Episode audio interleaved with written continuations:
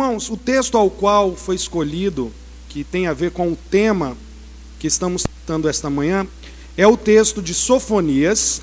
Eu peço que os irmãos deixem abertos, aberto em suas Bíblias. Sofonias 3, dos versos 1 ao 5. Entretanto, antes de entrar nesse texto, nós devemos fazer um breve histórico do que é, do que é este primeiro ponto, o ponto da depravação total. Bom, em 1619, um grupo de teólogos publicou um documento com cinco capítulos que foram escritos em resposta a cinco pontos de protestos de discípulos de um professor de um seminário da Holanda chamado Tiago Arminius. Este sínodo é, respondeu esta representação. Esse sínodo era formado por 84 membros, que eram não só da Holanda, mas também da Alemanha, da Bavária, da Suíça e da Inglaterra. Por sete meses eles estudaram e formularam o que ficou conhecido como cinco pontos do calvinismo, ou, propriamente dito, a tulipe, a flor. E essas doutrinas que nós estudamos até hoje. Os pontos mostravam que Deus era o autor da justificação e da fé. A questão mostrava que o cristianismo era um relacionamento com Deus, mas que dependia unicamente de Deus para a salvação e tudo mais. Não da nossa autoconfiança ou do nosso esforço. Ele mostrava que precisávamos entender a natureza do, do homem, sua carência, sua total incapacidade e sua condição ruim.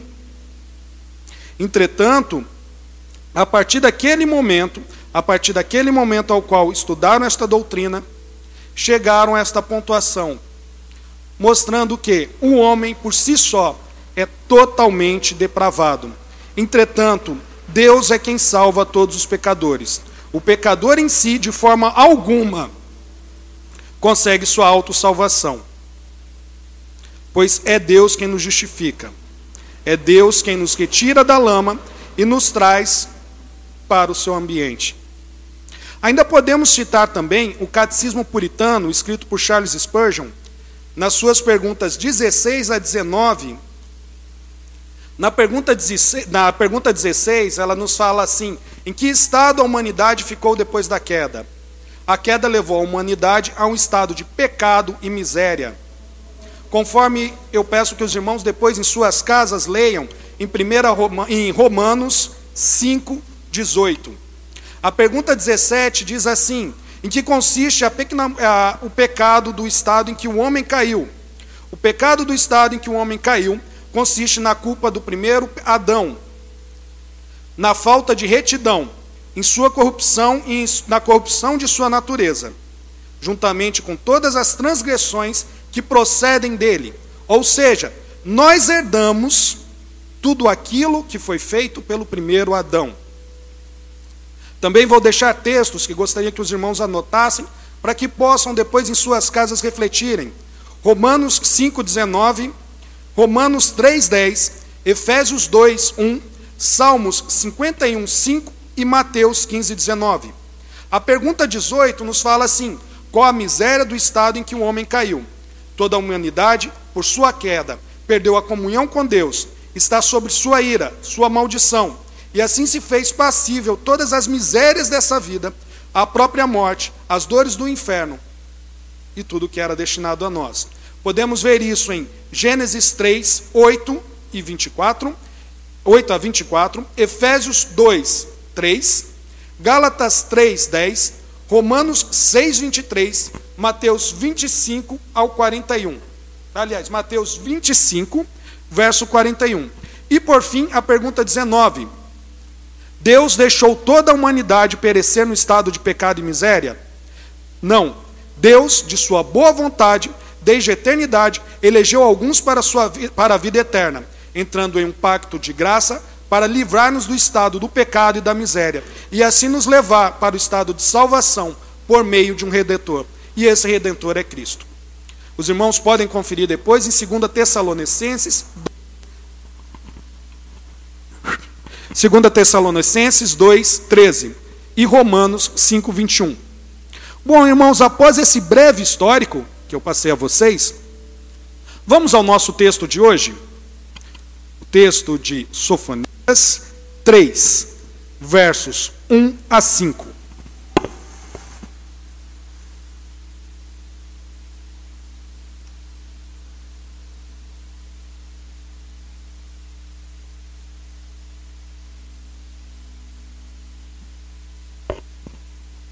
Texto nos diz assim: Ai da cidade rebelde, impura e opressora, não ouve a ninguém e não aceita correção, não confia no Senhor, não se aproxima do seu Deus.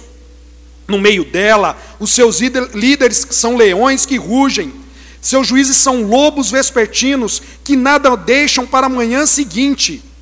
Seus profetas são irresponsáveis, seus homens são traiçoeiros, seus sacerdotes profanam o santuário e fazem violência à lei.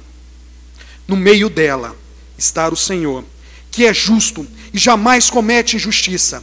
A cada manhã ele ministra a sua justiça, a cada novo dia ele não falha, mas o injusto não se envergonha da sua injustiça.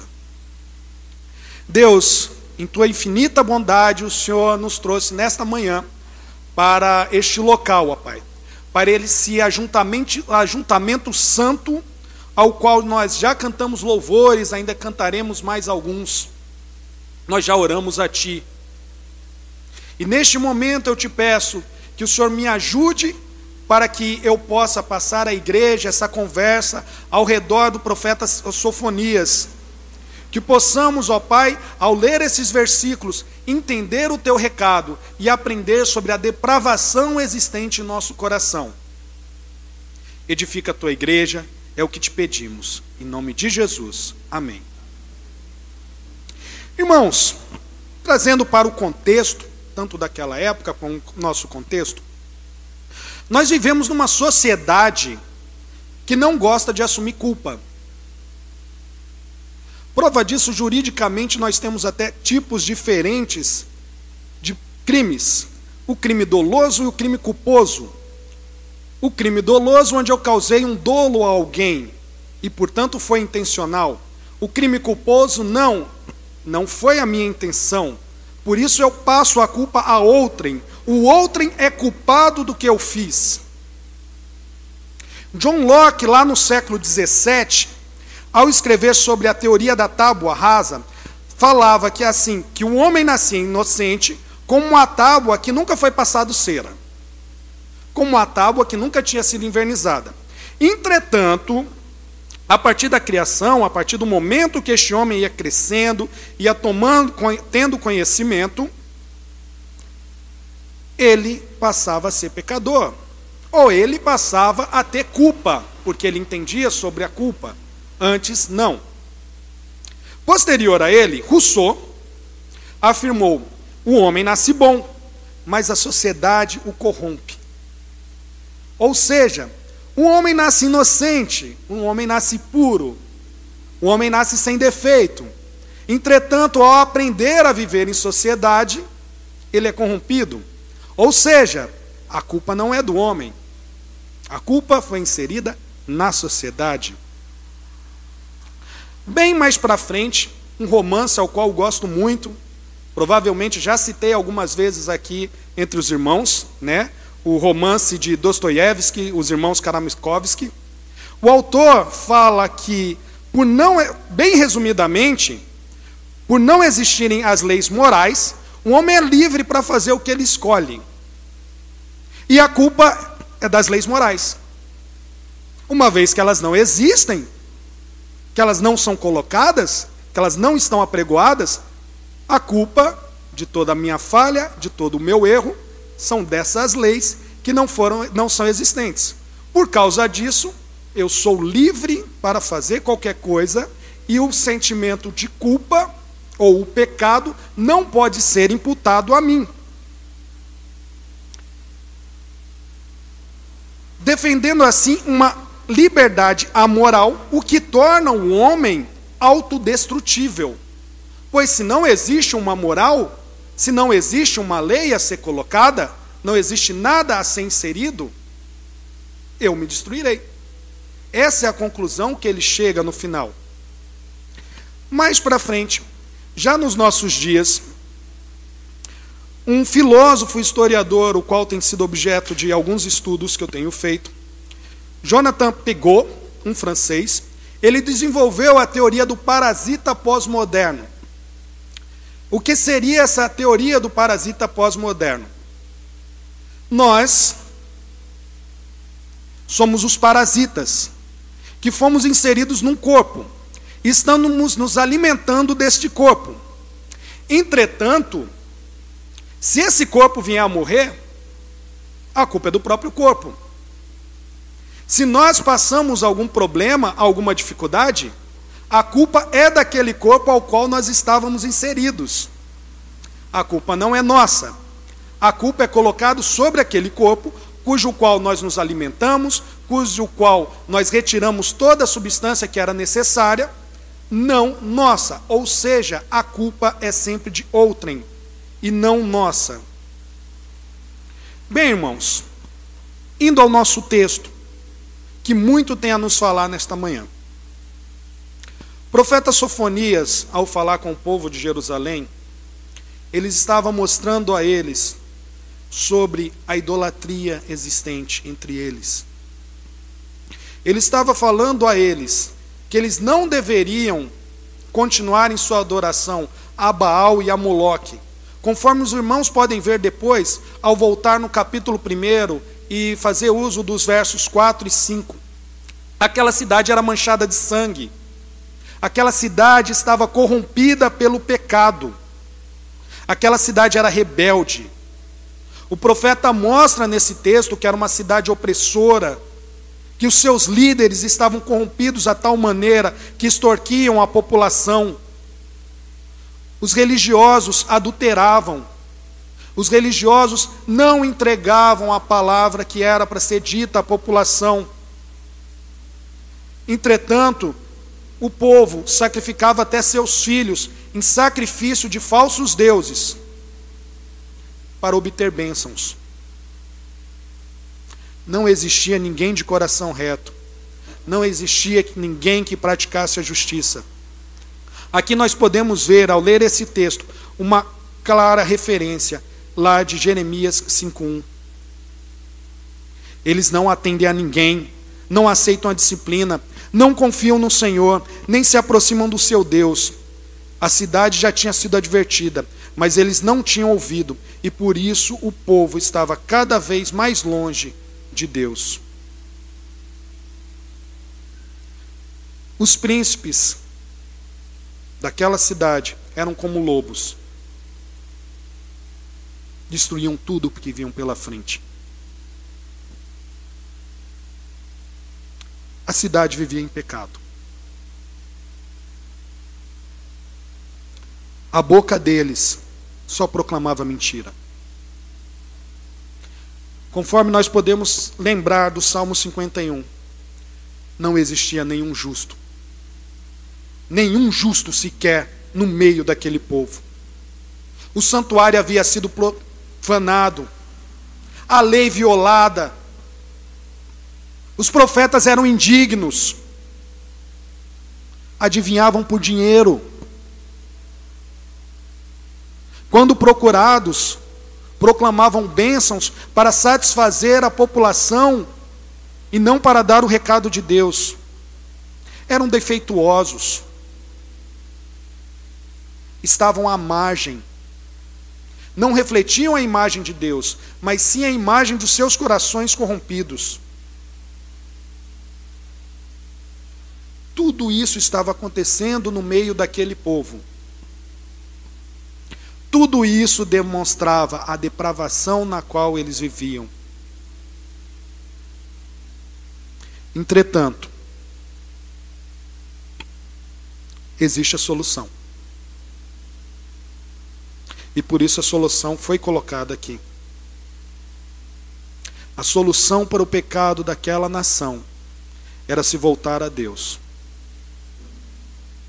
Nós estudamos, se não me engano, a questão de um ano e meio atrás sobre o povo da aliança e sua ida ao cativeiro. E os irmãos que podem lembrar junto comigo, lembram de como lhe foi imposto o sofrimento. Eu não quero falar neste momento aqui sobre o caráter pedagógico do sofrimento, o que foi importante para aquele povo naquele momento.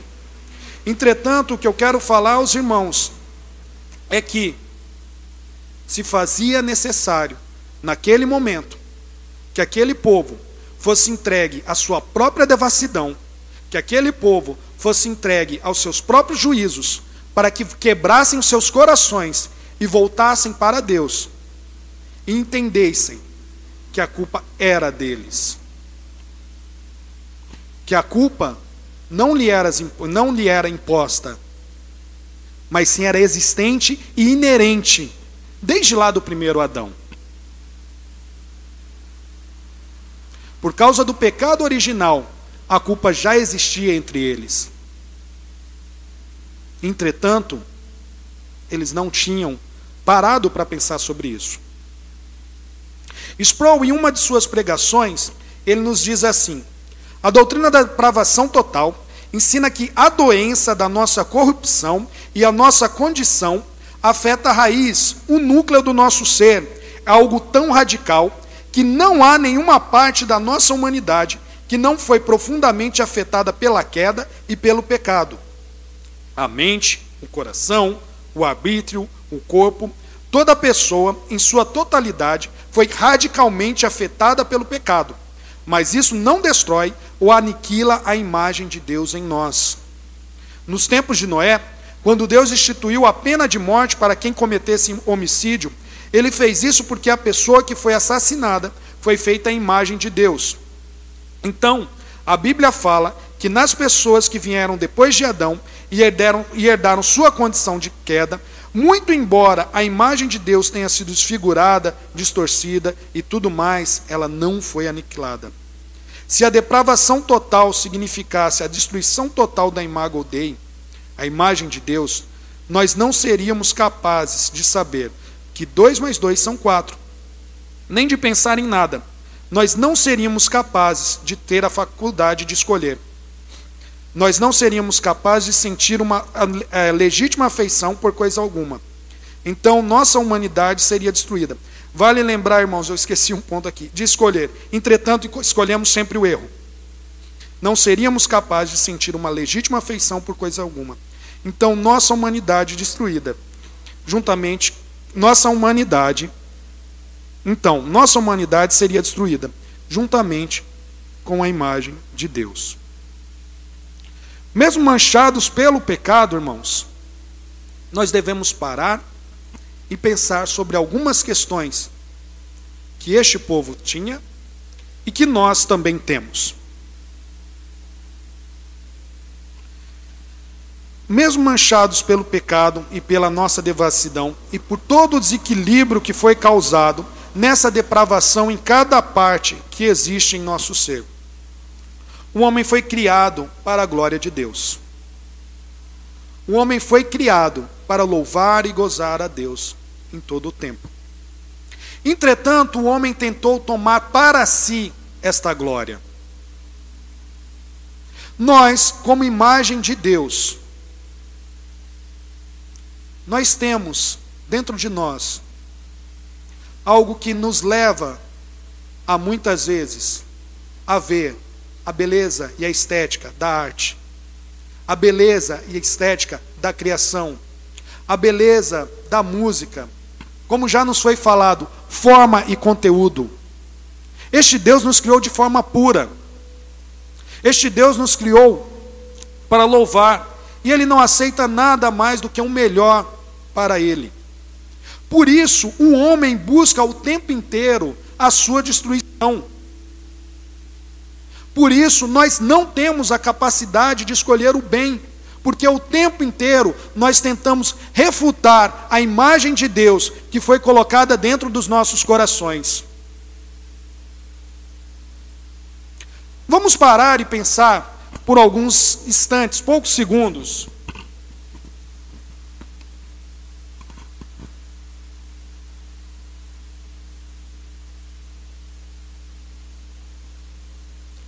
sobre a música, sobre os artistas plásticos que existem hoje, sobre as peças teatrais, sobre os romances que são escritos. Acredito que tenha na plateia pessoas que são muito mais entendidas do que eu sobre todos esses assuntos. Entretanto, nós vemos que nós temos, por exemplo, na música hoje, músicas que são monotemáticas, sem sincronia e sem métrica. O porquê disso? Porque o homem está buscando satisfazer apenas os seus desejos. E por ele buscar apenas satisfazer os seus desejos, ele não se importa com a beleza de sua composição. Quadros. Há quanto tempo nós não vemos quadros perfeitamente pintados e que demonstrem imagens maravilhosas? No século XVI, quando foram pintadas as capelas Sistina, por exemplo, o objetivo ali, além do objetivo de ensinar ao povo através daquelas imagens, era glorificar a Deus com aquelas imagens sendo colocadas nos, nos tetos, aqueles arfrescos que foram criados, os vitrais que foram colocados. E hoje, ao contrário disso, pessoas acham bonito ver um corpo nu desfilando dentro de uma sala cheia de crianças. Hoje, ao contrário de ter uma estética, uma arte que volta para a representação da criação de Deus, ela volta totalmente para a humanização.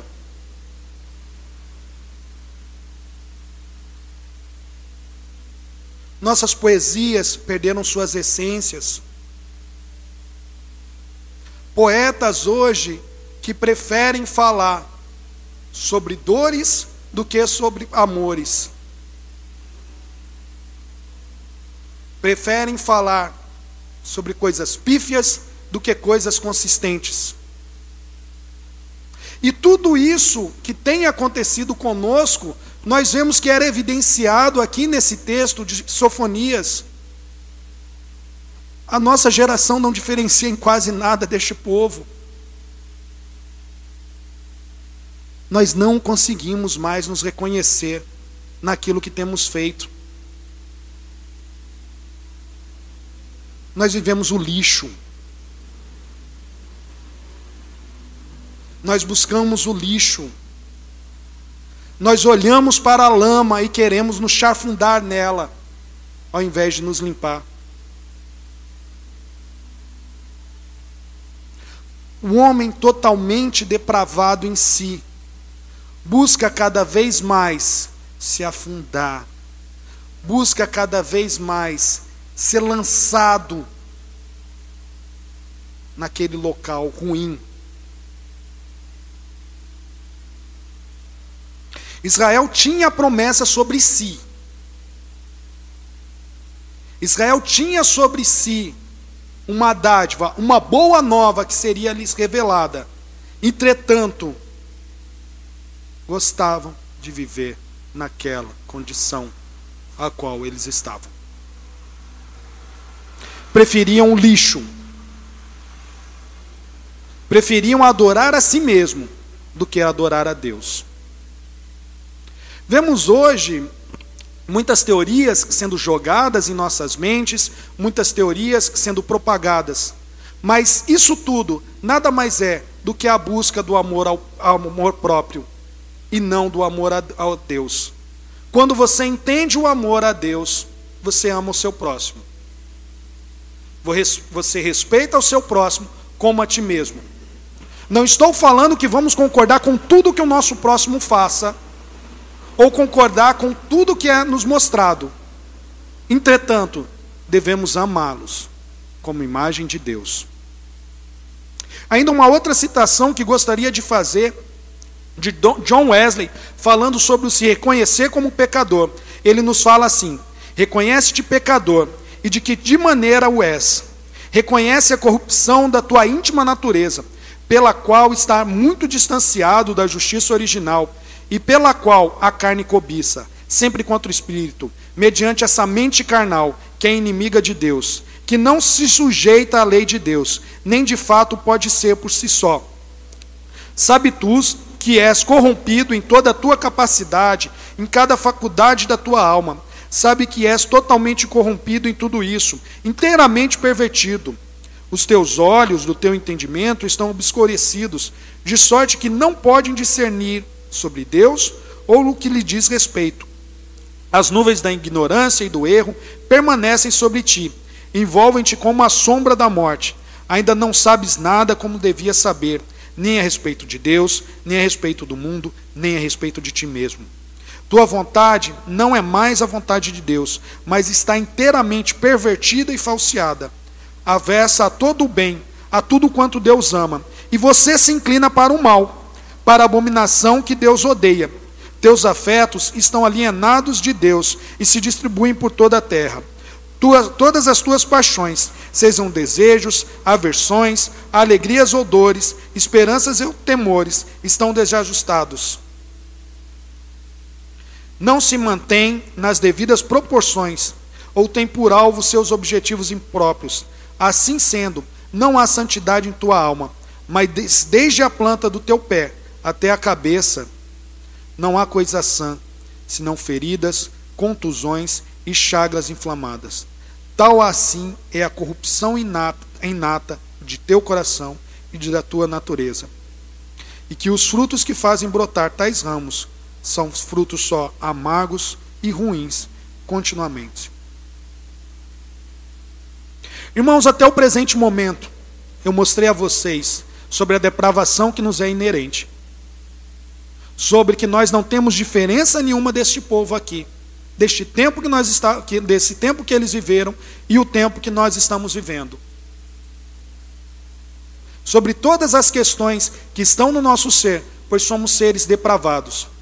Entretanto, existe uma boa notícia. E a boa notícia ela está no verso 5. Irei reler para vocês. No meio dela está o Senhor, que é justo e jamais comete injustiça. A cada manhã ele ministra a sua, na, a sua justiça, e a cada novo dia ele não falha, mas o, inju, o injusto não se envergonha da sua injustiça. Mesmo sendo depravados, mesmo sendo totalmente perdidos, mesmo sendo totalmente sujos, mesmo sendo pessoas ruins, existe uma boa notícia. E essa boa notícia é o Evangelho. Essa boa notícia é que Ele age por nós, Ele atrai pecadores para si, Ele traz o seu povo para si não são as nossas forças, não são os nossos sacrifícios, não são qualquer coisa que nós possamos fazer, mas Ele traz o seu povo para perto de si. Ele é quem os salva, Ele é quem os, nos ama, Ele é quem age, Ele é quem tornou os assassinos de seu filho herdeiros com seu filho. Ele é quem tornou os culpados os que causaram dolo, salvos. Um povo alegre, um povo que canta, um povo que vive, um povo que tem o um entendimento, que não vive para si mesmo, mas vive para Deus. Mesmo sabendo das injustiças e das devassidões e de todos os problemas deste mundo, Existe um povo que foi atraído para ele e por ele. E por isso, irmãos, ao falar da doutrina da depravação total,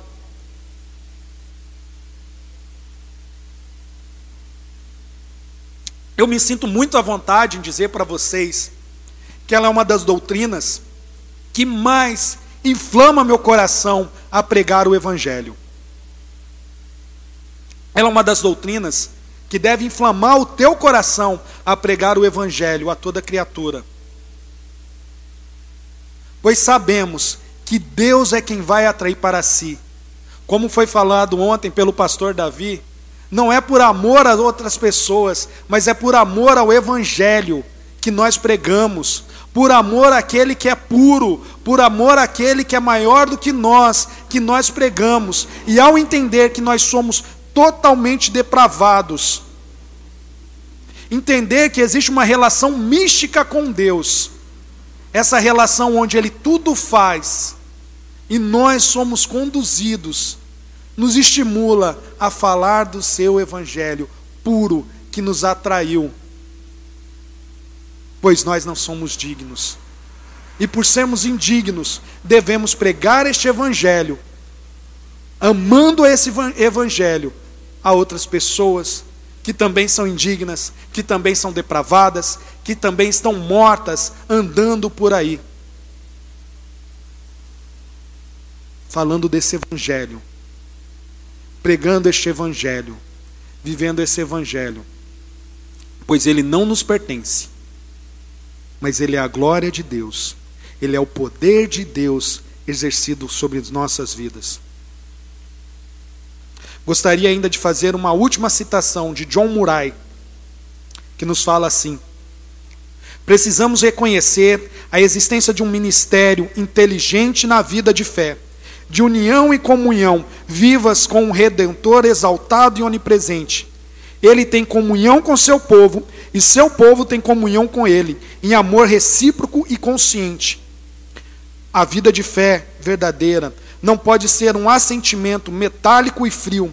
Deve ter a paixão e o calor e o amor da comunhão, pois a comunhão com Deus é a coroa e o ápice da verdadeira religião. Irmãos, nessa consciência que somos impotentes, nessa consciência que somos totalmente depravados, nessa consciência que a escolha não foi nossa, mas Ele nos escolheu, Ele nos atraiu para si. E conforme vamos estudar nos próximos domingos, vamos saber que somos eleitos em Deus e não por nós, que tenhamos a consciência que somos culpados, que somos depravados, que somos sujos, mesmo tendo a imagem de Deus impregnada em nossas vidas, que nos faz ter ainda lapsos do que é bom, lapsos do que é perfeito. A sua graça comum manifesta a toda criatura. Nessa consciência de todo esse erro ao qual que estamos inseridos e somos, demos glórias a Deus, pois Ele pegou, pegou o bichinho de Jacó e atraiu para si. O apóstolo Paulo fala que dos pecadores, o pior sou eu. Dos pecadores, o pior é o Jonatas. Dos pecadores, um dos piores é o Sérgio. Dos pecadores, um dos piores é o Paulo, o Alexandre, o Caio, o pastor Davi. Dos pecadores, cada um de nós é o pior. Entretanto, Ele nos ama. Isso traz consolo e conforto ao nosso coração. Mas não é motivo para que fiquemos parados. Pelo contrário, é motivo que essa palavra, ao mesmo tempo que conforta o nosso coração, confronte as nossas atitudes e os nossos atos, para que possamos viver de maneira digna, proveitosa em louvor somente ao nosso Deus. E a Ele damos toda a glória, toda a honra e todo o louvor.